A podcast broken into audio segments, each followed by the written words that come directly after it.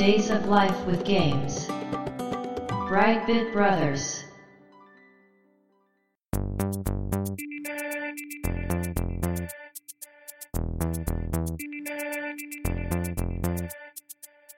どうも、1P 川崎です。どうも、2P 長谷川です。 この番組は、かつてゲーム少年だった 1P 川崎と 2P 長谷川の2人が、ゲームにまつわる様々な話題で古きを訪ねて、新しきを知る番組です。はい。ということで、ブライトビットブラザーズ、ステージ68です。はい。今回のテーマは、2本立てシリーズ、はい。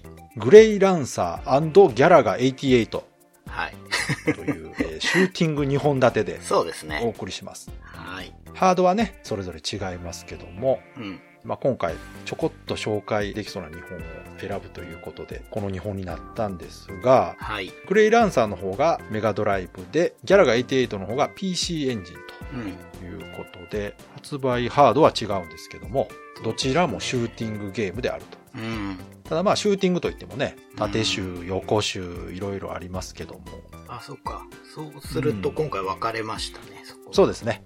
グレイランサーは横集、はい、横です。でギャラガは縦集ですけど画面固定というね、うんうんうん。感じですが、グレイランサーの方が長谷川さん、はい。ギャラガの方が私とはい。いうことで、それぞれ調べてきたんですけども、うん。あの、私、グレイランサー全然知らなかった。いや、僕もね、少し前まで知らなかったんですけど、うんうん。まあちょっときっかけがあって遊んでみたら、うん。すごく面白かったので。ああ、そうですか。うんそれはいいですね。うん。最近ね、長谷川さんすごいレトロゲーム。集めてますもんね。レトロゲームしか遊んでない。っていうか、まあ、レトロフリークを買ったらそうなるとは思ってましたけれど、うん。まんまとそうなってますね。うん、なりましたね。いや、でもいいと思いますよ。まだまだね、昔のゲームでも遊んだことないゲームなんてたくさんありますしねそうですよ。初めて遊べば全部新作。そう、いい言葉ですね。というわけで今回は2本立てていきたいと思います。よろしくお願いします。よろしくお願いします。Days of Life with Games. Brightbit Brothers. では1本目は、長谷川さんの方からお願いします。はい。グレイランサーといううん横シューティングなんですけれども、うんうん。1992年7月17日にメガドライブで発売されたんですが発売元は日本コンピューターシステムということで、メサイアです。おー メサイア。これ PC エンジン遊んでた人にはかなり有名なメーカーでしたけども。そうですねち。ゃんと他のハードでも作ってると。しかもシューティングなんですね。うん、メサイアのシューティングっていうと何ですか？超兄貴いや、そうか、メサイアっていうとあれやな、PC エンジンだと守備民マンのイメージが強い。ああ、そう。か。うん。うんまあ確かにいろんなゲーム作ってますけどね。そうですね。メガドライブでも、ジノーグっていうのを出したりしてますから、うんあと、レイノスとかね。ああ、はいはいはい。結構、90年代は、なんかこう、いいゲームをね、出してたう。ん。しかも、オリジナルゲームですもんうね。ん。すごいな。そうですよ。PC エンジンにもメガドライブにも、ね、ちゃんと名前が残ってる。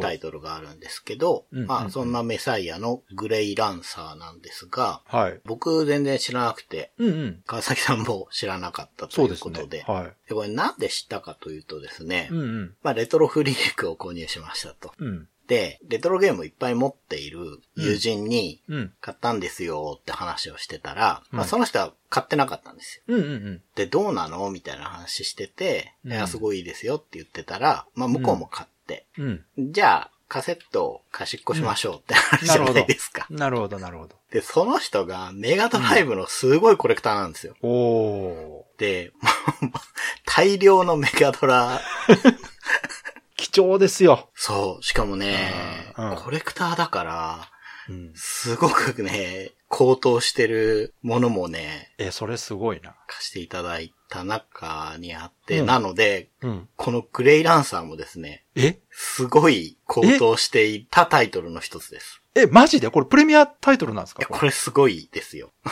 え？あの、メガドライブ1は箱ありだと多分4、5万。ええただ、偽物で回ってるんで、ちょっとこう気をつけなきゃいけないっていう。最近多いんですよね、これ。プレミアついたレトロゲーの偽物ね。うん、あの、この間のね、危機開会とかもね、はい。偽物出回ってるらしいですから、ツイッターで見ましたけど。で、まあ、高額になった理由っていうのは、うん当時を知らないので、わからないんですけれども、はい、はい。コロンバスサークルっていううん。メーカーさんがあって、そこうがん、いくつか復刻カセットっていうのを出してるんですよ。それは当時ですか？いや、現在。ああ、最近。で、スーファミの魔獣王とかね、確か、うんあの、高い、高額の面白い、うんちょっとみんなに遊んでほしいけど、手がうん。出せないですよね、はいみたいなものを、うん。互換機で動いたり、もちろん、ちゃんとしたメガドラでも動くっていうカセットを出しているんですね、あコロンバスカセットで出してるんですか？はい、そうなんですよ。すごいな。そうなんです。で、何年か前にうん、グレイランサー復刻したんです、それ。じゃあ、そのメガドライブのカセットとして再販されたということそうです、ですかそうです、そうです。えで、残念ながらそれも、えうん。2500本限定とかで作ったので、うわまあまあ結果的にそれもプレミアになっているんですけれども。なるほど。で、まあ先に言っちゃうと、うん。この収録時点で、うん。スイッチとか、うんバーチャルコンソールかな、あれは。うん何かダウンロードでグレイランサー出ることが決まったらしく、そうですね。私もあの、は今日調べたらニュースで言ってました。そうなんですよ。本当に偶然なんで、びっくりしたんですけど、ねうんうんうんうんはい。で、まあ、これ聞いて遊びたいなと思った人がもしいらっしゃったら、そっちで、うんうんうんまあ入手するのがいいんじゃないかなそうですねちょうど良かったですねとそういう意味ではね思ますけれども、ちょっとね、うん。お金の話から 横道にまあまあね行けましたけど、まあ、そのくらい人気があったみたいですね。はい。対応ハードはね、スイッチとプレステ4と Xbox One 向けに、うん。10月15日にリリース予定だそうです。はい。日本でも10月15日です。うん、うん、だからこれ予定通り配信したら、配信した週うん。うん。にちょうどこれを聞いておー偶然遊ぶことができると。タイアップみたいなタイミングですけど。なんでだろう。いや、素晴らしいんじゃないですか？ね偶然なんですけど。いや、いいじゃないですか。はい。で、まあ一応 Wii のバーチャルコンソールでも出てるんですけれども、うん。まあそうやっていくつかの方法で遊べるシューティングなんですが、うんどんなゲームかっていうとですね、うんうんまあ一言で言うと、シンプルな操作なんですけれども、うん。攻撃方法が組み合わせで49通りになって、え？はい、遊びの幅が広くて、で、うん。アニメーションパート、まあキャラクターうん。と、可愛い女の子が、うんまあ、アニメーションする、声は出ないんですけどね。うん。まあ、熊のパートとか、オープニングとか、ムービーパートがあるわけですね。うんんと、まあ、普通の横シューティングでほ物語を進めていくっていう。ゲームです。PC エンジンが得意なジャンルですよ。そうなんですよね。うん。だから、硬派なメガドライブにしては、うん。ちょっとね、毛色が違うような気がして、どうなんまあ、でしょう？メガドライブもね、中期ぐらいからギャルゲーっぽいのも出てましたから。うん、うん、うん、う。うんいやー、どうなんですかね。そのメガドライバーの人あた、ちは。ユーザーとして？どんな評価を当時してたのかあー確かにそうですねって感じなんけど、ただあの、面白いのが、に。うん。そのコロンバスサークルさんで復刻した方のうんパッケージっていうのは、その、うん。キャラクターたちが書いてあるんですよ。はい。だけど、元のメガドラ版は戦闘機が書いてあるんです。さすが。ゲームのパッケージってね、うん。国内のものと海外と比べると本当にターゲットがわかりやすいんですよね。そうですよね。例えばね、ロックマンのパッケージなんてね、日本だと可愛いね、頭身の低いロックマンなんですけど、うんうん海外だとリアル頭身だったりしますからそうです、ね。売り方がアピールするところが全然違うっていうね。うん。うん、あれ面白いですけどね。ただその、コロンバスサークルさんの復刻版でいいなって思ったのが、うん。その当時のキャラデザ、イラストを担当された方にお願いして、え？新たに書いてもらってる。いや、やっぱりね、この時代にそんな水強なことしようとする人はやっぱ違いますね。そうなんですよ、ね。M2 さんとかもそうですけど、やっぱりちょっとこう、いい意味で狂ってるというかね、やっぱこだわりが違う。うん M2 さんもね、アレスタの新作作ったりしてますからね。いやもうね、今本当何を言ってるのかわからないですからね。ね。本当に。うん。素晴らしいですよ。そのキャラデザの相沢博さんっていう方にまたお願いして。すごいすごい。はい。わかってる。るな。この方、あの、お名前が男っぽいんですけど、女性らしくて、うなんですかの。ええ 藤崎しおり同人誌っていうのを熱心に出してる方らしいですよ。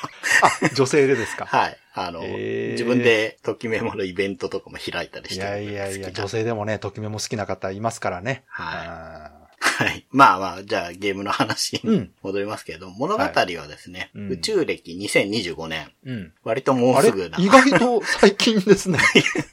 宇宙歴まあまああ。まあ、でも宇宙歴ですから。あ、そうかそうか、宇宙、宇宙,、宇宙はい歴。来年宇宙歴が始まったとしたら、まだそうですね。めちゃくちゃ先ですから、全くその通りです。はい。地球連邦とエイリアンによる全面戦争中、敵の転移装置で消えた父親を救うべく、うん主人公の少女、ルーシアが最新鋭戦闘機グレイランサーで出撃する。乗ってるのは女の子なんですね。そうなんです。これ、オープニングのアニメーションで、ムービーでわかるんですけれども、なるほど。まあお父さんがその、転送装置で戦艦ごと どっか行っちゃうんですよ。消えちゃうんですね。おで、まあ、そのパイロットの主人公のルーシアっていう女の子が、まだうん未完成なのかな、うん正式採用されてないっぽい戦闘機グレイランサーを、いいですね。まあ勝手に乗って出撃。してしまうという、そうか、プロトタイプなんかこいつ。うんうん、うん。といううんうんお話です。あ、じゃあこのタイトルはこれ機体の名前なんですね、主人公の。そうですね。うんということになります。でうん、操作なんですけれども、A ボタンでショット、うん。B ボタンでスピードチェンジができます。5段階。へえ。普通、アイテム取って速くなってるじゃないですか。うん。このゲームはですね、B ボタンを押すごとに速くなってって、マックスになった後に押すと落ちていくんですよ。なるほど。2位で可変できる。これは独特やな、確かに。で、C ボタンでガンナーコントロールっていう、このゲームの特徴。そうか、メガドライブはね、はい。パッドにボタンが3つついてますからね。はい。そうか、そうか。の動きをします。で、ボム系がないんですね、このゲームね。なるほど。オーソドックスなんですけど、うん。まあちょっと癖がある。いや、独特な感じしますね。うんで、まあ、シューティングで個性を出していくのって、うん時期のオプションっていうことが多いじゃないですか。まあそうね、その時期がどうパワーアップするかというね、ところがポイントですけどで。すけど、うんまあ、ご多分に漏れずグレイランサーもオプションがペットつくんですけど、それがガンナーって呼ばれるものなんですね。で、これ、アイテムキャリアっていうのが移動してきて、それを壊すと中からうんカプセルが出てきて、うん。その色に合わせたガンナーっていうのがくっつきます。うん。で、上と下にくっつくので、最大2機くっつきます。で、追従する球体のオプションなんですけど、こっから弾も出ますと。うんうんで、この打ち方がいくつかパターンがあって、うん。うん。まずツイン、通常弾を2発ずつでくれる。うんで、レーザーっていう、んグラディウスみたいに長いビーっていうんじゃなくて、うん。鬼太郎の毛針みたいな細いなるほど。レーザーが貫通光弾がうーん。パパパパーっと出るうんレーザー。で、バウンドっていううん緑の壁で反射するエネルギー弾みたいなやつを撃つやつ。あと、バーナーっていう、こう、短距離火炎放射器。ああ、威力強そうなやつね。はい。距離は短いけど強いよってやつですね。で、もっと強いスプレッド。これはですね、単発であんまり連射できないんですけど、うん。破壊力が非常に高い爆裂弾ですうね。ん。で、ファイブウェイ。うん。帯状にバーって弾をいっぱい吐いてくれる。かなり画面上にばらまくやつ。うんうん。で、あと、セイバーっていう。あーこれは結構いっぱいあるんですもう、うん。レーザーが出っ放しで、うん。もう、ライトセーバーみたいに、こう、うん。ビームサーベルというか、そんな感じでうんずーっと出っ放しの短い短距離貢献っていうか、そんな感じのうんもの。まあ、こんだけあるんですよ。うんいっぱいありますね1、2、3、4、5、6、うん7、7あるのか。っええすごいな。ていうパワーアップの仕方があなるほどって、。その種類はいっぱいあるけど、うんそれぞれがさらにパワーアップするわけではないんですね。はい、しないです。うん。うんうんうん。なんで、うん。例えばツインの色のカプセル取ったとするじゃないですか。うん。それが初めて取るやつだと、上に1個ツインのガンナーがつきますと。うん。で、その後に、うん。まあ、レーザーのカプセル取ったとすると、うん。下にもう1個ガンナーがつくんだけど、うん。攻撃はレーザーに変わっちゃう。ああ、なるほど。で、その2つくっついたレーザーの状態で、今度バウンドのカプセル取れば、両方がバウンドになって、うーん。それ以上ガンナーの数は増えない。なるほど。上下2つまでっていう。うんだから、はっきり言ってそんなにパワーアップしていかないんですよ。うんうんうんうん。なんですけど、逆に言うと、戻しが楽なんですね。そっか。うん。途中で死んでも、あマックスの状態に。はいはい、そっかそっか。すごく強くなってから死んで、またパワーアップし直す必要がないと。そうそうそう。なるほど。。ね、復活が、戻しが大変なシューティングって結構あるじゃないですか。ありますあります。はいはい。すごくパワーダウンしちゃうっていう感じは、うんまあ、良くも悪くもないっていう感じですね。で、この二つのガンナーのフォーメーションというか、動かし方っていうのを最初の出撃前に設定するんですよ。うん。ムーバーって言うんですけれども、うんうんうん。これもいくつもパターンがあるんですね。あ、最初に設定しとくんですね、ゲーム中じゃなくてね。そうですそうですなるほど。なので、その、うん。ガンナーの動き方うん。と、さっきの7つのオプションの組み合わせで、49通りの攻撃方うん法っていううそういこかこととです。なるほどね。はい。だから49もあって、どうやって選ぶんだ、大変だな忙しそうってことは実はなくて、うんうんうんもう遊んでる時の感覚は普通のシューティングですね。先に決めちゃうから。うん。うん。なんかこう、昔な感じしますよね。昔ってなんかあの、いろんなパーツの組み合わせで何千通りみたいな歌い文句にしてましたもんね。はい。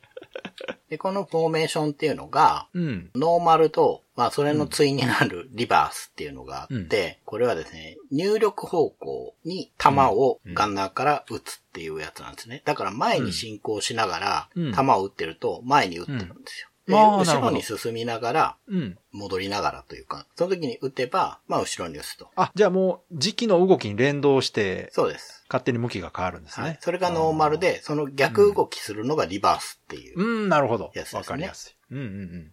であと、サーチっていうのがあって、これはですね、どういう理屈でやってるかわからないけど、うん。勝手に敵をサーチしてあ、賢い。っっていうのがあります。でですね、あと、まあ、マルチとうんマルチリバースっていうのがあるんですけれども、うんうんこれが、ちょっとね、口で言うのがすごい難しいんですけど、うん。うん。なんかノーマルとかリバースに似てるんですけど、ちょっと違って、その、うんガンナー自体の動きがちょっと違うんですね。ちなみにサーチの場合はずっと上下に固定されてるんですよ。はいはい。で、次に喋る、シャドウってやつはですね、うん。グラディウスのオプションみたいにくっついてくるタイプなんですね。自分の後ろにこう並ぶみたいな感じ。そうそうそうそうそうう。んなんていうか、こあう、時期の動きをなぞってくる感じ。ああ、そういうこともできるんや、じゃあ。はい。それがシャドウっていうので、だからこの、ムーバーの設定でかなり動きが違うんですよ。ロールっていうのがもう一個あるんですけどうん、これは上下にくっついた状態でう、ん。一定の距離をずーっと回転してるんです。ああ、勝手に回ってる。そう、時期の周りを勝手にぐるぐる回ってる。うん。っていうのが、ロールっていうやつなるほど。なんですね。うん。まあ僕はサーチでやってるんですけど、うん。ノーマルとかリバースの場合は上下に固定されてるんだけど、うん。ガンナーの砲塔だけが移動するというか、向きが変わるっていうなるほど。感じですね。うん。うん。うん。ただ、サーチはそれがオートになっていて。はじめに普通に遊ぶと、うん。ノーマルが設定されてるんですね。うん。うん。うん。で、この頃のゲームあるあるなんですけど、うん。なんかね、全部英語で書いてあるんですよ、カッコつけて。出た出た。だから、最初遊んだ時ね、うん。なんだかよくわからなかった。わかんないですね、確かにそれじゃね。で、まあ、とりあえず遊んでみようっていうことで、遊んでみて、うん。一面のボスにすらたどり着かずに死んだんですよ。僕シューティング上手くないので。はいはいはで、いや、なんか、難しいなと思ってて、い。うん。その時はですね、その、最初に言った、いっぱい借りたカセットを、うんとりあえず試しで遊んでみていって、うん。なんか一個ずつ遊んでたんですけど、うん。うん。うん。でもなんかちょっとこう、見た目が良かったというか。そうですね。うん。ううんん。ので、もうちょっとやってみようかなと思って、最初のところでムーバーをいじってみて、2個目に設定してあるサーチでやったらすごい遊びやすかったんですね。おー。で、まあ、ボスまで行ったんですよ。うん。であ、これ、下手な俺でも結構遊べるシューティングじゃんって思って、これいいなと思って、ちょっといろいろやってみようと思って、他のムーバーも試してみて、うん。で、やっぱりサーチが一番初心者向きなんだなと思ってで、ちょっと遊んでみてたら、もう面白すぎて、へその日のうちにクリアまでやりました。あらー、すごい。うん。分かったら一気に面白くなったと。そうなんですよね。さっきも言ったんですけど、うん。アイテムを重ね取りしていくことによってどんどん強くなっていくっていう要素がないから、うん。うん。まあそうか立て直しやすいっていうのがうん。すごくやりやすくて、うん。うん。うん。で、割とカプセル落とすんですよ。アイテムキャリアそこそこ出てきてくれて。色はいっぱいあるんだけど、その種類がね、うん。割と適切な やつが出てくるんですよ。あ、うんこの狭いところで、どうやってあの影の砲台落とそうかなみたいな時に、バウンドが来てくれるとかね、なるほどね。それはそうでしょ、やっぱね。うんだから、初めて遊ぶときはサーチがおすすめですね。うん。うん。うん。でですね、うん。うん。ステージ数が全11面っていうことで、うん割と多いんかなと思うんですけれども、うん。うん。あの3面ごとにアニメーションムービーが入ってくるんですほうほうほね。で、少しずつ物語が進んでいくという感じなんですけど、うん。で、それもですね、個人的には、毎回毎回入るよりは、うん。遊びやすいなと思いました。まあそうですね。やっぱちょっとテンポ悪いですそうそうそうね。毎回入るとね。うんんなんだけど、たまに入ってきて、しかもそれうんがすごい綺麗な絵なんですよ。うんもうメガドラとしては相当頑張ってて、口パクとか目パチもしてるから、うん。いいなと思って。確かに私もあの YouTube でちょっと見ましたけど、うん。すごい綺麗ですね。うん。てかグラフィック自体が背景もすごい綺麗ですよ。そうなんですよ。多重スクロールしてるし。うん。シューティングを熱心にね、いろいろ遊んでる方にとっては多分驚きあんまりないのかなと思うんですけれども。ああ、なるほ。ど。ちょっと悪く言うと、どっかで見たような演出が多いのかもしれないですけど、うんやっぱりね、ベタにかっこいいんですよね。うん多重スクロールしてるうん奥の窓の向こうにでっかい月がずーっといや、これね、多重スクロール自体がやっぱりそのハードスペックのね、そうですね。見せどころですから。そうなんですよ。メガドライブもやっぱこの辺強力でしたからね。うん 2D 強かったから。そうそう。だから序盤の面で多重スクロールしてて、下が水没してて、うんそこのとこはこうゆらゆらしてる表現やってた気がするな。うん。そういうのもあって。で、割とね、なんかボスがちょろちょろ出てくるんですよね。うん。で、そこまで強くない。なるほど。まあ、結構コンティニューしましたけど、うん。なんとかクリアしてるわけですもんね。そう。僕がクリアできるから、シューティングとしてはかなり遊びやすい方に入るう。うん。と思いますよ、これは。う。うんん。ですね。な、まあ、うんそんな感じで、うん。全然当時は知らなかったんだけど、うん。偶然遊んでみたらすごい面白くて、あ、やっぱりこんなゲームがあるんだなと思って。これ、うん92年でしたっけ？はい。92年と言ったらですね、プレイステーション初代が出る2年前ですよ。は結構だからもう、メガドライブとしても、あ。うん。だいぶ後期というか。そうかもしれないですね。うんだから確かにそう言われれば、このグラフィックの精度も時代的にはうん。真っ当かなという気もするんですけど、その、多分私も個人的にもメガドラを遊んでなかった時期だと思うんで、うん。多分 PC エンジン CD ロムロもバリバリやってた頃かな、あー92年というと。もう CD ロムロムありそうです、あ、もうありましたよ。あれだって80年代に出てるでしょ、あ CD ーロム。僕は多分やっぱゲーセンで遊んでたんだろうな。あ、そうか。そうですねうん。格ゲーブームの時ですから、うん90、そうね。そうそうそゲーム屋行っても、う。うん。端っこのうん。カプコンのちっちゃい筐体とかで結局、遊ぶために行くみたいな感じだったから、まあ、ソフトも見てたけど、あとあれですね、その、シューティングゲームっていうジャンルがね、うん。個人的にも一般的にもかどうかわからないですけど、アーケードゲームのジャンルというイメージが強くてですね、ああ、わかりますわかります。家庭用のオリジナルシューティングゲームっていうのが多分すごくニッチな存在だった気がするんですよね。そうかもしれない、アクションゲームとかね。特にロープレなんていうのはむしろゲームセンターで遊べないゲームだったんで、やっぱりドラゴンクエストとかね、ファイナルファンタジーはヒットしたんですけど、確かに。すごくリッチな画面のアクションゲームとかシューティングっていうのはやっぱりまだまだアーケードゲームが強かった頃だったんで、うん。なかなかこう、家庭用オリジナルのシューティングゲームというのは本当に好きな人じゃないとチェックしてなかった頃じゃないですかね、もしかしたらね。うん。うんいや、それは、そうですね。説得力があるというか、確かに。で、おそらくこの時期、弾幕ゲームちょっと流行り出してたんちゃうかな？はあ。この横集の戦略を組み立てるタイプというのが結構珍しかったかもしれないですね。ああ、そうですかね。もしかしたら、うん縦集のあの弾いっぱい飛んでくるやつが、もうそろそろ来てた頃？確かに。ゲームセンターでもそっちに、そうそう。格ゲー時代はそっちに行ってたような、まあ、何しろ縦集がやっぱり縦紙多かったですね。多かった。うん。一時ね、あのやっぱグラディウスとか R タイプのおかげで横集めちゃくちゃ流行ったんですけど、うん。結局ね、市民権得たのはやっぱ縦集だったんですよね。そうですね。うん。うん。僕は結構、東亜プランのゲームよく見たイメージがありますね。ゲーセン行ってた頃は。あのね、シューティングってね、縦が向いてるんですよ、やっぱ。あ、画面的に？そう。人間のその直感的な動きでも縦が合ってるんですよ、やっぱ前後左右という動きと画面のスクロールが合ってるって重要で。横集って言ったら歪なんですよ。うん。自分の操作は上下左右だけども画面は右に動いてるっていうね。直感的ではないんですよ。なるほどね。うん。おそらくだからそういう感じで縦の方が直感的に操作しやすいのと向いてたのと、あとね、やっぱアーケードの縦集っていうのは縦画面として遊べるっていうね。うん。そうですよね。家庭用はね、テレビがどうしても4対3の横向きだったんで。これが一番ゲーセンとの違い。ファミコンのゼビウスがどれだけよくできてると言っても、うん。そこがもう全く違うゲームなんですよね。うん。ゼビウスって縦長の画面ですから、本来。うん。テレビに落とし込んだ時点で横長の画面になってますから、うん。あれだけでだいぶ違うものになってるんで好きな人たちは、ちょっとこう、別の評価をしますもんね。そうですね。あれやっぱり違うと思います。あの、うん本当に厳密に言わなくても、感覚的な違いというのは大きいと思いますね、やっぱりうん。あでも作る側としては、うん。まあ、シューティングを作りたかった人っていうのは多分いっぱいいて。いる。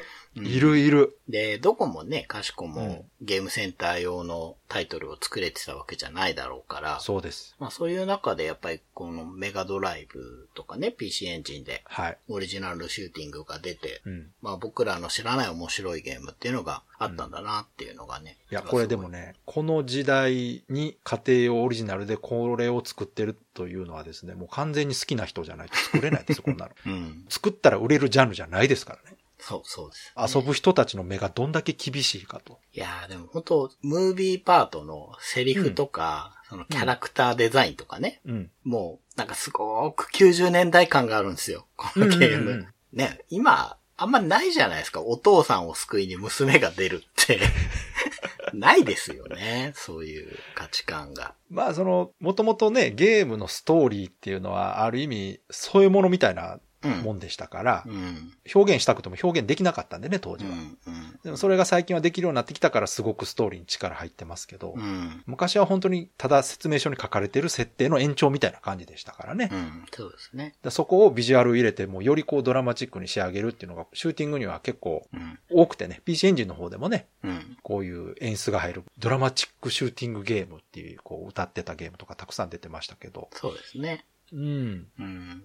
なんかね、そのどっちのパートもうん。作ってる人たちがすごい好きなんだなうんそうですねーっていう感じがね、するんですよ。その、んレイノスとかもね、うん。人気がありますけど、そうやっぱりこう物語性もあって好かれてると思うし、あれもうん。うね。ん。う。うんん。グレイランサーも。うん。そうですね。だから、当時すごい好きで遊んでたよっていう人もいるんじゃないかな、そうですね。ちょっと当時、その遊んでた人の感想を聞きたいですね、うんまたね。う。うんん。あの、BB ブロスでうん。お話しするうんシューティングのうん。2タイトル目になるわけですよね。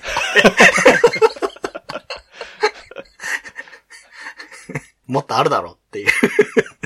あ、そんなポジションでしたっけ、これ。そうです。R タイプしか。話してないそうか、シューティング全然やってないですね、そう、れ我々シューターじゃないので。いやいや、私紹介したいのあるんですけど、結構ね。新しめなんですよ。わかります。まあ、だから昔ので言うとね、それこそゼビウスやるかっていう話になるんですけど。まあね、抑えてグラディウスとかもあるけどど。うんそうですよ。やばい。やりますよ。私もね、喋りたいシューティングね、あるんでね、ちょっと、やりますよ、また。はい。そうです。うんもうグレイランサーが来たから、うんもう何でも そうですね。この90年代のシューティングありならもう、うんこの頃のゲーセンのゲーム、面白いシューティングいっぱいあるんですよ、やっぱ。うん。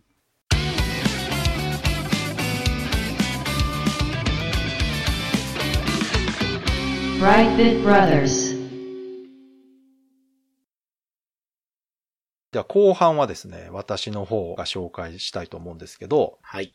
ギャラが88。うん。で、これギャラが88とか言ってた気もするけど、まあ多分88なんでしょああ、そうそう。こういうのってどっちだかわかんなくなりますよね。う。うん。メーカーはね、ナムコですね。そうですね。えーギャラガといえばナムコですけど。うん。で、こちらね、今回私が遊んだって紹介するのであれば、うん。PC エンジン版の話になるんですけども、はい。PC エンジン版が発売されたのが1988年の7月15日。はい。PC エンジンのヒューカードで発売されてます。うんうん。で、これ、私当時知らなかったんですが、アーケード版の移植なんですね、これ。そうですね。1年前のね、12月にアーケードで発売されてたものの移植といううんこ。とだったみたいなんですけども、PC エンジンが発売されたのが1987年の10月なんですね。ああ、じゃあすぐだ。だから、PC エンジンが出た2ヶ月後にアーケードでこのギャラが88が動いていて、うん。その次の年の夏にヒューカードで出たと。キャラが88なのに87年に出しちゃったんですね。そうですね。てかこれね、確か海外とか出るバージョンでね、タイトルが微妙に変わってるらしいんですよ。なるほど。でね、これ私の記憶では、PC エンジンで初めて買ったソフトがこれです。え？あ、そうですか。だから私 PC エンジンが発売されてすぐ買ったわけじゃないんですよね。うん、うん、うん、うん。えー、え、どうしてここ行ったんですか？他になんか、なかったんですか？えっとですね、私がナムコが好きだったからです。ああ、はい。ナムコのゲームが最高であると思っていた。まあ今も思ってますけど、うん。当時本当にナムコ大好きだっいたんで、やーこの頃のナムコは、すごい勢いがあった頃のナムコです、そうですね。しかもこのギャラガの画面見た時に、うん。これが家で遊べるのかとああ、そうなんだ。いうぐらいのビジュアルショックはあったんです、これ。じゃあ、ギャラガっていうはい。タイトルとしてのはい。鮮度みたいなものも、はい。全然まだ88年はあったんですね。その、買った時は。あ、ギャラがちょっと古いなーみたいには思古いです。古いです。十分古いです。この当時でもギャラガというのは古かったですけど、うんまあそれを今のグラフィックで最新のハードで動かすとこうなるんだなというのがわかるビジュアルになってまして、うんうんうん。で、これね、元々のこのギャラガというタイトルが1981年のアーケードゲームなんですよ。だからもう88年から行くと7年前のゲームですからい。やー、この頃の7年って言ったらすごい進歩しちゃいますからね。そうです。だから相当古いです、感覚的には。で、もうこれね、知ってる方に説明すると何を言ってるんだっていうぐらいシンプルな ゲームなんですけど、画面としてはもう完全にインベーダーなんですね、これ。そうですよね。インベーダーの発展系がこのギャラガというゲームなんで、うん。時期がね、画面の下にあって、時期は左右にしか動けない。うん。画面固定のシューティングゲームというのがこのインベーダータイプのゲームですけども、はい。移植版はね、やっぱりちょっとアーケード版より劣っているところもまあいろいろありまして、うん。やっぱ容量の都合で演出がカットされてたりとか、はいはいはい。まあやっぱそういうことあるんですって。はい。ただ、パワーダウンしてる部分もあるけれども、うん。ちゃんとゲーム中の肝となる部分は移植されていて、うんさらに家庭用としてバランスもちゃんとよりあのアーケードより遊びやすく改善されていると。うん。しかも PC エンジンオリジナルのものも入れられているとああ、いいですね。いうふうに、あの、ブラッシュアップされてます。ああ、なるほど。完全移植ではなく、うんうんうん。その移植できなかったとこ以上にちゃんとバランス取ったり追加されてる部分があって、うんうん。で私はまあ元のゲームを当時知らなかったので、この PC エンジンだけ遊んだ感想になりますけども、はい。これシリーズとしてね、さっき言ったギャラガ、これが81年ですけど、このうん。ギャラガの前に実はギャラクシアンっていうゲームがある。そう、そうですよね。うん、はい。これが1979年。うん。そしてギャラガの後にギャプラスというゲームが出てます。ありますね。はい。これが1984年で、うん。このギャラクシアン、ギャラガ、ギャプラスというのがこの。ナムコの初期シューティングゲームの代表作。確かに。シューティングゲームシリーズの流れで、その後に続いたのが、このギャラガ88、うん。88というタイトルなんですけども、これね、後に UGSF シリーズの一作として扱われるようになったという。うーん。これがですね、最近で言うとあの、マーベルのアベンジャーズシリーズのね、はいはいはい。マーベル・シネマティック・ユニバースでしたっけ？MCU でしたっけ？はい。あれと同じく UGSF シリーズって言われてるらしくて、それは何の略なんだろこれはですね、旧ナムコ。まあ現在のバンダイナムコエンターテインメントね、う。はい。のゲームは、さっき言ったはいギャラクシアン、ギャラガから始まって、はい。その後ボスコニアンとかスターラスターとかって感じで、宇宙を舞台にしたゲームがたくさん出てたんですよ。で、これらのゲームの世界設定とかバックストーリーっていうのが、実は世界観共有してるんですよ、これ。なるほど。で、最終的にね、1999年にギャラクシアン3っていうのが出て、あの、でっかいやつ。そうです。多人数で遊べるやつね。はい。で、あの時に誕生した設定として、うん。ユナイテッド・ギャラクシー・スペース・フォース、うーん。銀河連邦宇宙軍っていう設定ができた。へこの頭文字を取って UGSF と言うんですー。けど、へー、知らなかった。で、ここで、この UGSF にギャラクシャンとかが全部入った。へー。だから、ナムコが出してるこの宇宙もののゲームの世界設定というのは、この銀河連邦宇宙軍が出てくるんですね、全部。へで、これがね、この後、ギャラクシアン3以降もですね、はい実はミスタードリラー。え？ーも含まれて、なんで？ディグダグ・バラデュークも含まれて、あー、そうなんですか。へ銀河連邦宇宙軍なんです。だからミスタードリラーも、うんあの、お父さんが。銀河連邦宇宙軍の人でしょ？多分。そうか。違うか、お母さんや。そうやうん、お母さんや。だからバラデュークね、あの、辺境警備隊の人でしたけど、あの世界に多分銀河連邦宇宙軍があるんですよ。そうなんだ。じゃあ、爆突基準点も、その、U、UG。そう。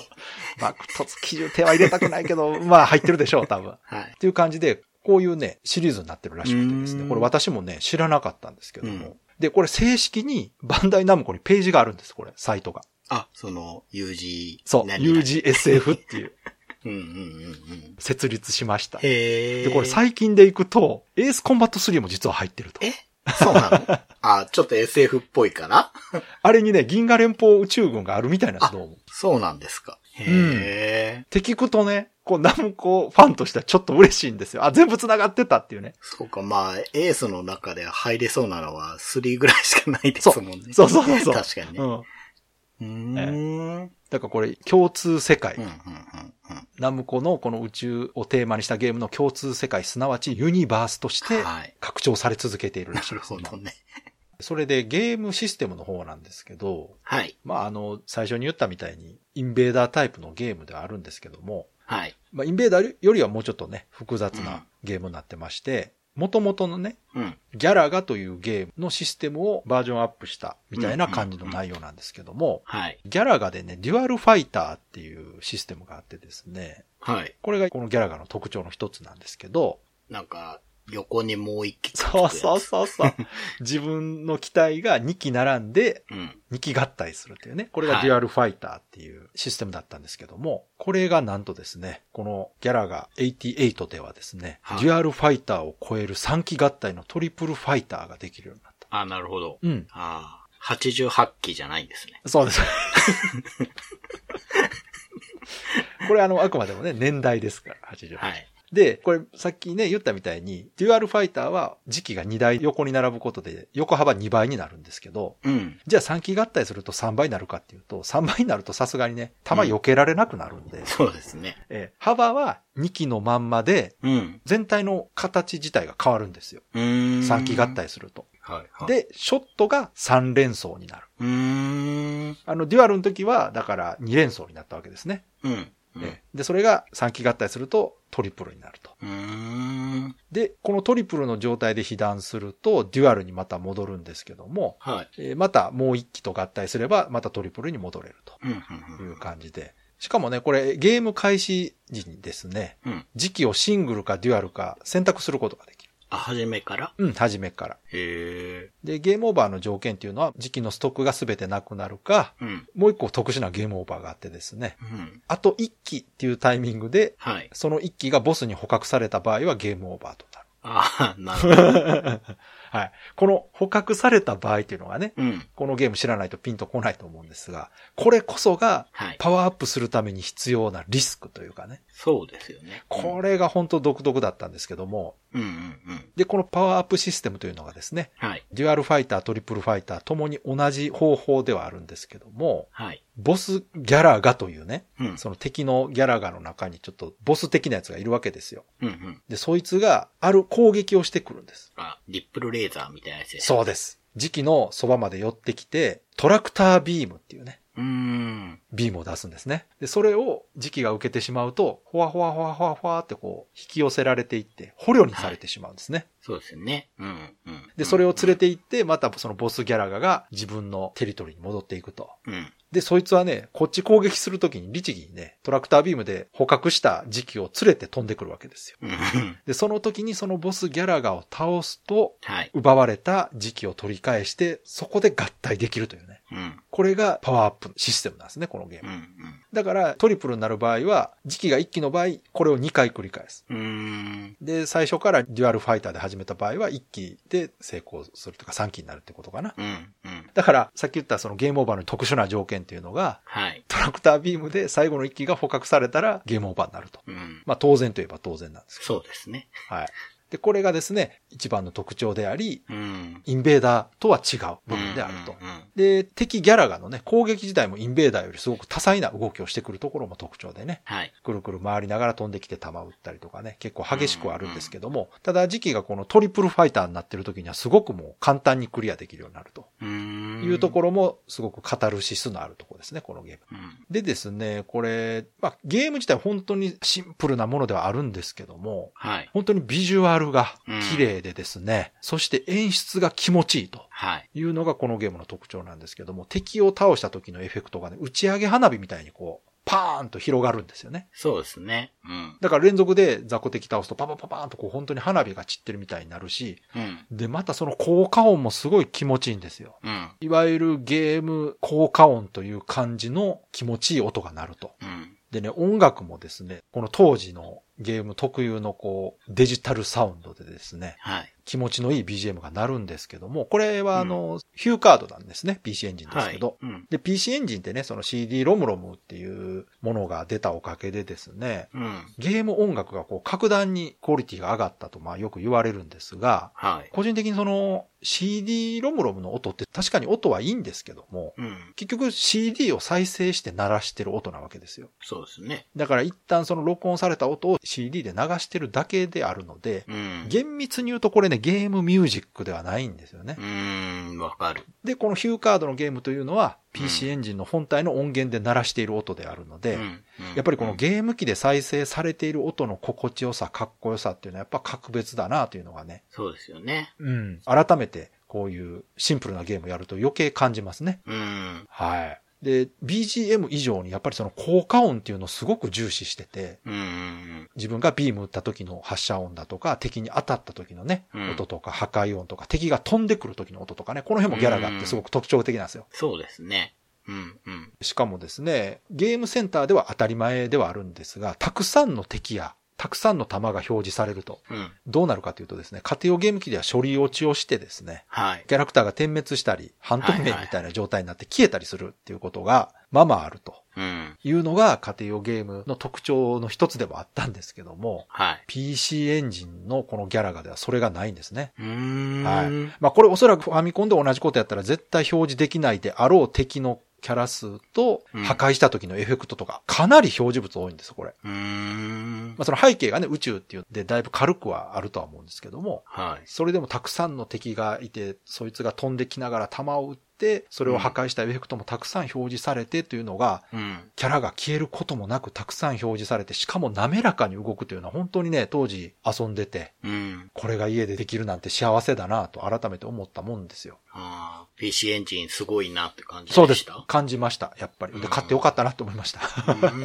その、正直、まあ、ナムコだから買いましたけど、はい。言うてもギャラがですから、そうですよね。ゲームとしては地味なわけですよ。うん。うん。でも、しばらくね、ずっと遊んでました、やっぱり。本当に気持ちよくて、はい。これもね、遊んでもらうか、あの、動画見てもらわないと伝わらないと思うんですけども、うーん。本当全体的に音とビジュアルの演出にすごくこだわって作られてるなと感じられるタイトルでしたね、やっぱうり。ん。だから今でもね、すごく印象には残ってるんです、やっぱり。ハード買った時に、うん。結構何買うかって、その後決めてきますよね。まあね。うんあー確どうしてかにね。も、印象がね、その、ハードのうん印象も、もちろんつけちゃうというか、うんあんまりね、ゲーム買わない人っていうのは、その、このゲームが遊びたいからハードを買うという、ま買い方すると思うんで、ハードを買うときには欲しいタイトルっていうのは大体決まってるもんなんですけども、はいはいはい。まあ、私たちみたいにね、その、うん。ゲームハードを買うこと自体が目的な場合はですね、うん。何のソフト買おうかなと。うん どれ選ぶかなというところのね、選び方がありますから。そんな中でも私はやっぱメーカーで選んでましたね、この時はね。なるほどね。だって、そこそこね、タイトル出てたんじゃないんですかあの、ね。PC エンジンのね、ロンチで有名なんで言えば、ザ・クンフーとかね、カトちゃん、ケンちゃんとか。あっちの方が売れてるはずですから。うん。ただ、あっちはね、あんまり私は正直魅力をそんな感じなくてですね。うん。まあ、クンフーはちょっとキャラでかくてかっこいいなと思ってそうですね。あのデカさはちょっとすごかったですからね。そうそう。キャラのでかいスパルタン X ですから、あれ。確かに。うん。ただ、いまいちこうピンとこなかったんですが、このギャラガはね、うん。そこはやっぱりこうナムコというのと、その画面の美しさというかね、うん。そこはやっぱすごく惹かれたんですよね。うん。うんうんうんうん。Days of Life with Games. Brightbit Brothers. ではそろそろエンディングなんですけども、はい。では今回も長谷川さんのレトロゲームプレイレポートの方よろしくお願いします。はい。新創世紀ラグナ・センティですけれども、えっと、はい今、カメリア砂漠っていうとこいまして、ほうほうほうまあ、だいぶ迷ったんですけれども、うんどうにかこうにか端っこまで行けまして、うん。なんか広場があって、動物がね、ポチポチいて、うん。バクとか、はい。首長竜とかがいてですね。なんか動物ばっかりですけど人いないんですか？人は、この砂漠はいないですね。であちょっと脇にね、遺跡みたいのがあって、入れるのかなと思ったら入れなくて、後でなんか行けるようになるのかもしれないですけど、そこはちょっと諦めて、その近くをうろついてたら、ちょっと動物がいるところがあって、う。うん。で、そこで、まあ、斡旋所というか、お金を払って仲間になるうん。動物っていうのがいくつかいて、まあ、うん猫とかコウモリとか、あとなんかうん、卵みたいなやつがいるんだよな。なんすか卵みたいなやつね、卵が割れてて中に目が入ってて、ああ、なるほど。カリメロみたいなやつ。そうそうそうそう。カリメロじゃないなんか、爆発するスキルみたいのがあるああ、なるほど。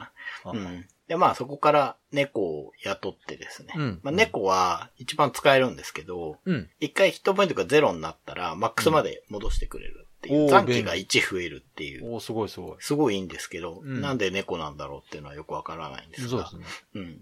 まあこれもう必須なんで、このゲーム。なるほど、なるほど。雇って、まうんあ砂漠を出たら、うんその、バベルの塔っていうのがあるんですけど、うん。まあその塔と、あと海に行くルートの二つ出てきて、うん。海の方に行ったらちょっと先に行けないようだったので、んじゃあまあ、バベルの塔に行くかっていうことで、その、さっき言った動物がいっぱいいるところで、うん。動物が喋ってたのかな？なんかこう、人間たちが天空に行くために作ったんだけれども、途中で工事やめちゃったみたいだよ、みたいなこと確か言ってて、うん。じゃあそこ行って、まあ、上に登っていくダンジョンなんだろうなと思って、うん。ちょっとめんどくさいなと思って行ったらですね、うん。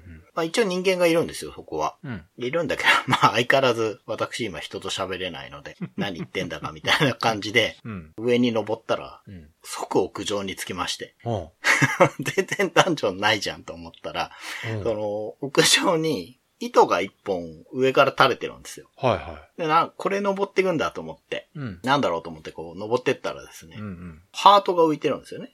ほ まあ今回も相変わらず意味不明なう。また、話をしてまますた長。谷川さんの夢の話始まったなと思って。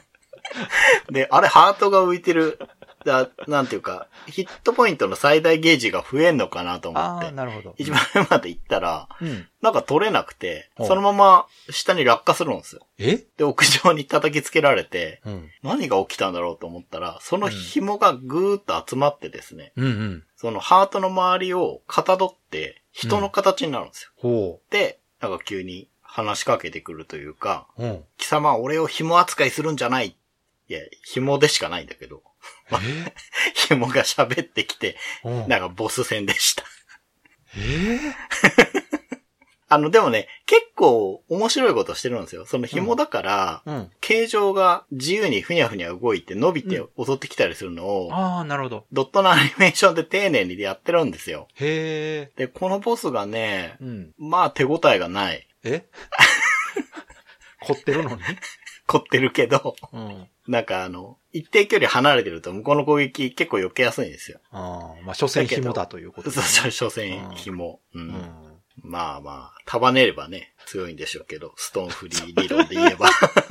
いや、荒木先生理論で言えばね。うん。真ん中のハートがまあ弱点なんだろうなとなるほど思って、うん。切りつけるんだけど、ちょっと減らないからどうしたもんかなと思ってたら、うんうん。エネルギー弾みたいなのを放出する技やった後にだけ当たるっていうのが分かって、なるほどね。で、しかもね、それも気づくのすごい時間かかって、なんでかっていうと、うんダメージリアクションしてくんないんですよ。ええ、また？で、横にうんその瞬間だけ、ボスの体力ゲージがその時だけ出てきて減るから、あ、なるほど。あ、順調に減ってるらしいって言って、まあ、うだから手応えがないっていう感じなんですよ。うんうんうんうん。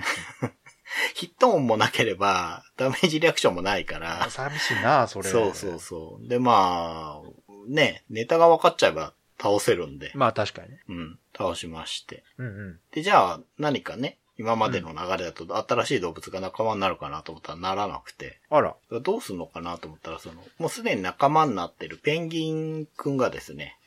話しかけてきて、うん。上に登りたいんだったら、うん。さっき行かなかった海の方の先にある別のフリージアっていう島、うん。まあそのペンギンの出身地らしいんですけど、そこ行ってうん、急成長する植物の種を持ってきてここに植えれば、お上にぐーっと伸びるから上に行けると思うよって話になって。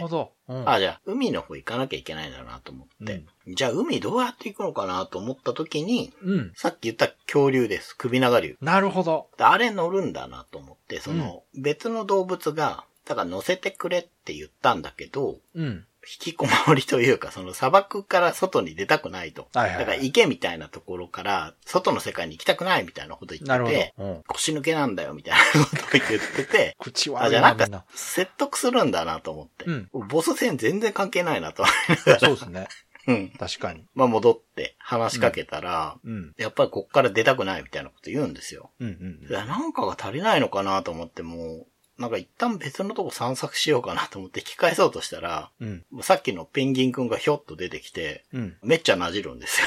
どういうこと？恐竜をですね。だからそこでずっと思い悩んで暮らしていればいいさみたいなこと言って、なんか、なんでその人間の辛いとこばっか見せようとするんや なんか急になじって、ろ。そしたらその、奮起して首長竜が、うん確かにここでずっと妄想の世界で暮らしていくのはもう飽き飽きだみたいなことを言って、なるほど 一緒に行くよみたいになるんですよ。あ。なるほど。うん。で、これで水に入れるようになるというか、うん。だから、その、うん海の向こうの島も行けるんだけど、うん。中級上級コースで、中級コースで諦めたって言ってたじゃないですか。うん。でそれなんか水辺みたいので沈んでヒットポイント減るから、ここから先行けないなと思ってやめたんですよ。なるほどっ。てことは、この首長竜がいれば、うん。カッシーって言うんですけど、うん。多分カメリア砂漠に住んでたから、カッシーなるほど。カッシーいればいけるなと思って、うんちょ、中級コースに戻ってみました。あ、やっとここで最初のとこに。うんで、歌詞結構良くて、うん。トゲトゲの床とか踏むとダメージ食らうんですけど、うん。歌詞に乗ってる状態でそこ行くとダメージ食らわないんですよ。ああ、なるほどねう。ん。だから、まあ水ももちろん入れるし、うん。で、中級コースクリアできまして、お、すごい。最後の宝箱から銀メダルを獲得して、うん。やったぞと思って、うんで、残るは上級コースなんですけど、うん。ここの条件何なのかなと思って縦看板読んだら、うん。ダッシュジャンプみたいのができれば、この先の断崖を越えて上級コースに挑めますみたいな話なんですよね。うん。うん。でダッシュジャンプってなんだろうなと思ったんですけど、うんダッシュ自体はチーター仲間にしたからできてるはずなんですよ。うん。足が速くなってるから。うん。で、全然気づいてなかったけど、これもしかしてジャンプ力伸びてんのかなと思って。試したら渡れまして、どういうことや 強なってたんやもん。なってた。え、じゃあ順番がちょっと違ってたってこうーんとね、とうん。多分、その、チーターをうん。仲間にする前に、うん。渡れない穴みたいのがあって、そこで本当は行き詰まるはずだったん。だと思うんだけど、はいはいはい。先にチーター僕は仲間にしちゃってたから、やっぱりその気づきが多分なかったんですよね。なるほど。で、まあ上級コースも行けたんで、うん。もう本当にね、うん。なんていうかな、いやらしい仕掛けばっかりで、うん。全然ユーザーを楽しませようっていう気がないというか、陥れようみたいな 上級コースを クリアして、金メダルを手に入れましえ？た。はい。ほで、これで初級、中級、上級全部、金銀銅のメダル揃ったんですよ。で、確かね、全部揃ったら勇者と名乗れて、う。はい。なんか剣かなんかくれるって言ってたから、はいはこうもう王様のとこ行ったら強い武器が手に入るぞと思って行ったんですよ。い。はいはでこの時もうね、ストレスの溜まる上級をクリアして、うんウキウキしてたから忘れてたんですけど、うんうん王様に話しかけたら、い。うん。言葉がわからない。ああ そこ解決してなかった。そう。だから、え？メダルは揃ったんだけど、うん。まず人の言葉がもう一回わかるようにならないと、勇者の証が手に入らないっていうことで、あれ？はあはなんで、海の向こうのフリージアっていう島に行って、そのペンギンくんが言う種を手に入れて、バベルの塔からさらに上に行って、なんかしなきゃいけないんだと思います。え、なんか、ちょっとよくわかんないんですけど、はい。その、初級、中級、上級っててっきりメインのお話に入る前のうんうんうんうん。通過イベントだと思ってたら違うんですね。そうですね。いや、わからない。それもわからないけど。まあでも、チーターが仲間になってないとクリアできないのは確か。だから、お話に入っていく前に全てをあークリアできるっそうかていうわけには確かになってなくて、いや、いや、そもそもね、その人の言葉がわからないこと自体が序盤のイベントの一つやと思ってたんですけど、長くないですか？長いですね。だから、何が起きているんでしょだって未だにそのメインの目的が全然わからないんですけう。ど。わからない。わからない。それが、ラグナー・センティ。いや、だから、今回も綺麗にまとめた風にしてるけど、まとまってないからね、何も遊んでる人がわけわからんのやったら、聞いてる方もっとわかんないですからね。いや、すげえな。これ最後まで飽きさせないですね。いろんな意味で。う。うんん。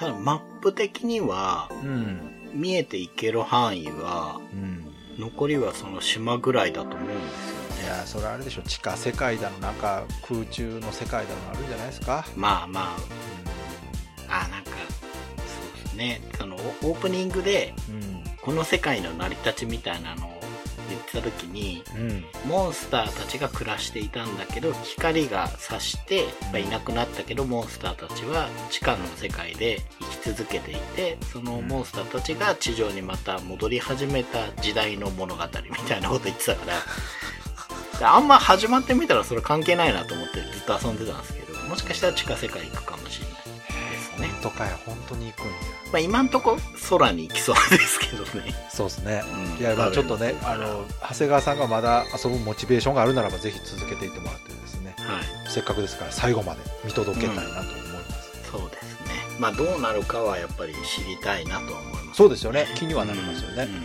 わ、かりました。では、いつもの告知をお願いします。はい。ブライトビットブラザーズでは番組に対するご意見ご感想、あなたのゲームの思い出やゲームにまつわるエピソードなどお便りお待ちしています。ホームページ右側のメールフォームや番組のツイッターアカウントへの DM などでお送りください。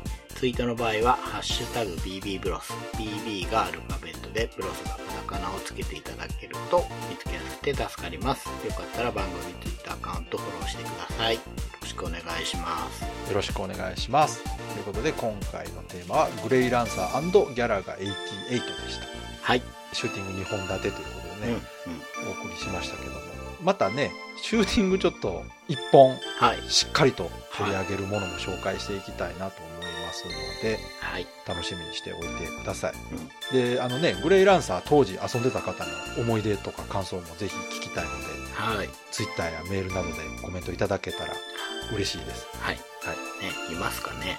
いやいや、結構ね、メガドライブ好きな方うん。いらっしゃいますから、はい。いるんじゃないでしょうか。うんちょっとね、どのくらい伝わったかわからないですけど、本当に手触りいいシューティングなので、うんうんまあダウンロード始まったらよかったら、そうですねちょっと見てもらったらいいかなと思います、ね。YouTube とか動画でね、見てもらってもね、その良さ伝わると思いますんで、はい。一度ちょっと見ていただけたらいいかなと思います。はい。ということで、今回も最後まで聞いていただいてありがとうございました。ありがとうございました。